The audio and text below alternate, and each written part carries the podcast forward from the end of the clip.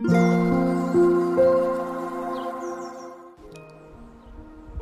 イスレメディ心と体にちょこっといい話。元看護師ホメオパス井上真由美です。23日の放送で鼻で呼吸することの大切さをお話しさせていただきました。外の空気が乾燥していても鼻で空気を吸うと90%くらいまでは加湿されること、まあ、そのために私たち毎日1.5リットルぐらい鼻水出し作ってるんですよなんて言いました。そして外の空気が冷たくても鼻から空気を吸うと36度くらいまでは加温されること温度を上げられるってことですね。そして鼻毛というとても優秀なフィルターがあってでそれでゴミとか微生物とかそういったものができるだけ肺に送られないようにしているっていうそういうことをお話ししました。呼吸はまあ1日年齢によって違いますが平均2万回と言われています。ですごい回数なんですけど、まあ、走ったり歌ったりそういう特別な時を除いて鼻で呼吸をすることが自然です。だからこの鼻で呼吸をするっていうことで肺はとても助けられているんですよね。肺は乾燥と冷えに弱いから鼻から吸うことで加工されて肺に送り届けられる。ということでした。で、えー、そういうことを考えるとね外にあるものを体の中に入れる最大の入り口が鼻と考えていいと思うんです。ね、外にあるものを体の中に入れる最大の入り口が鼻なんですよ。だから鼻の中って私たちが想像している以上に優秀です。でね、その中でも鼻毛がくっついている細胞が、まあ、有毛細胞とかまあ言われるんですけどこの鼻毛がくっついている細胞ってまた群を抜いてすごく優秀で外から、えー、呼吸を通してですけど外から入ってきたものを瞬時に分別して必要な対応をしてるんです。ここでやってる脳がというかいやもうここでやってるんです鼻で。でね、えー、呼吸を通してあ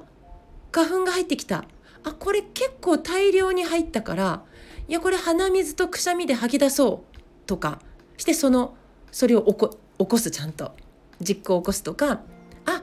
これはただの小さなほこりだけだからいつものように鼻くそに加工しとけば、まあ、いつか、まあ、宿主が鼻くそほじって出すんじゃない？みたいな。鼻くそ に加工しようとか。あ今度はウイルスだ。こいつは強いから免疫対応が必要だぞとかまあその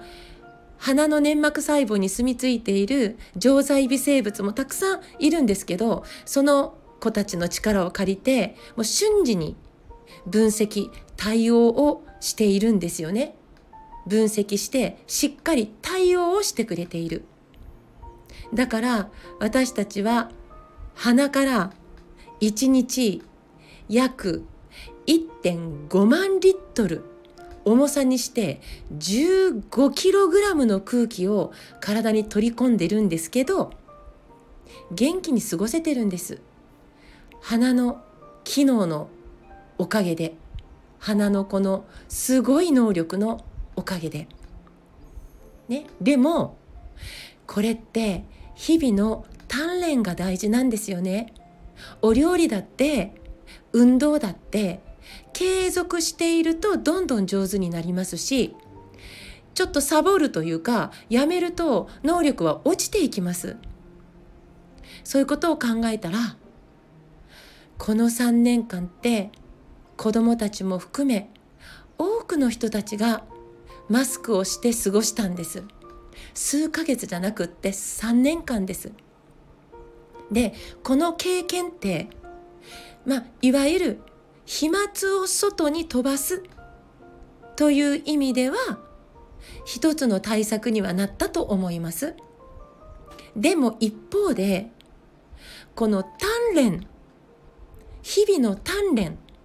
という意味では私は著しくできなかったと考えているんです個人的に。なので本来日々経験しなくちゃいけない誇りを受け入れてどうする？花粉を受け入れてどうする？ウイルスも、えー、弱いもの強いものいろいろあるけれどそのさまざまな種類の微生物、まあ、もちろんウイルスだけじゃないですね。そういったものを呼吸を通して受け入れながら日々鍛錬をする。あこれはこうしよう。こいつにはこうしよう。今はこうしよう。この日々の判断そして対応するっていうこの日々の鍛錬が3年間マスクという、まあ、1枚の布布とか紙とかっていうことに遮られてきたことによってこの鍛錬の機会が著しくできなかったんじゃないかと私は考えてます。だから3年も真面目にほとんどの国民がマスクをつけ続けて子供も含めね。ワクチンも世界一接種していると言われている日本人が今世界一の感染率と言われる理由の一つがマスクをし続けることによる鼻の本来の能力の低下そこからの免疫力の低下ではないかと私は思っています。この対策はどうだったんだろう。皆さんはどう考えますか？今日も最後まで聞いてくださって本当にありがとうございます。また明日お会いしましょう。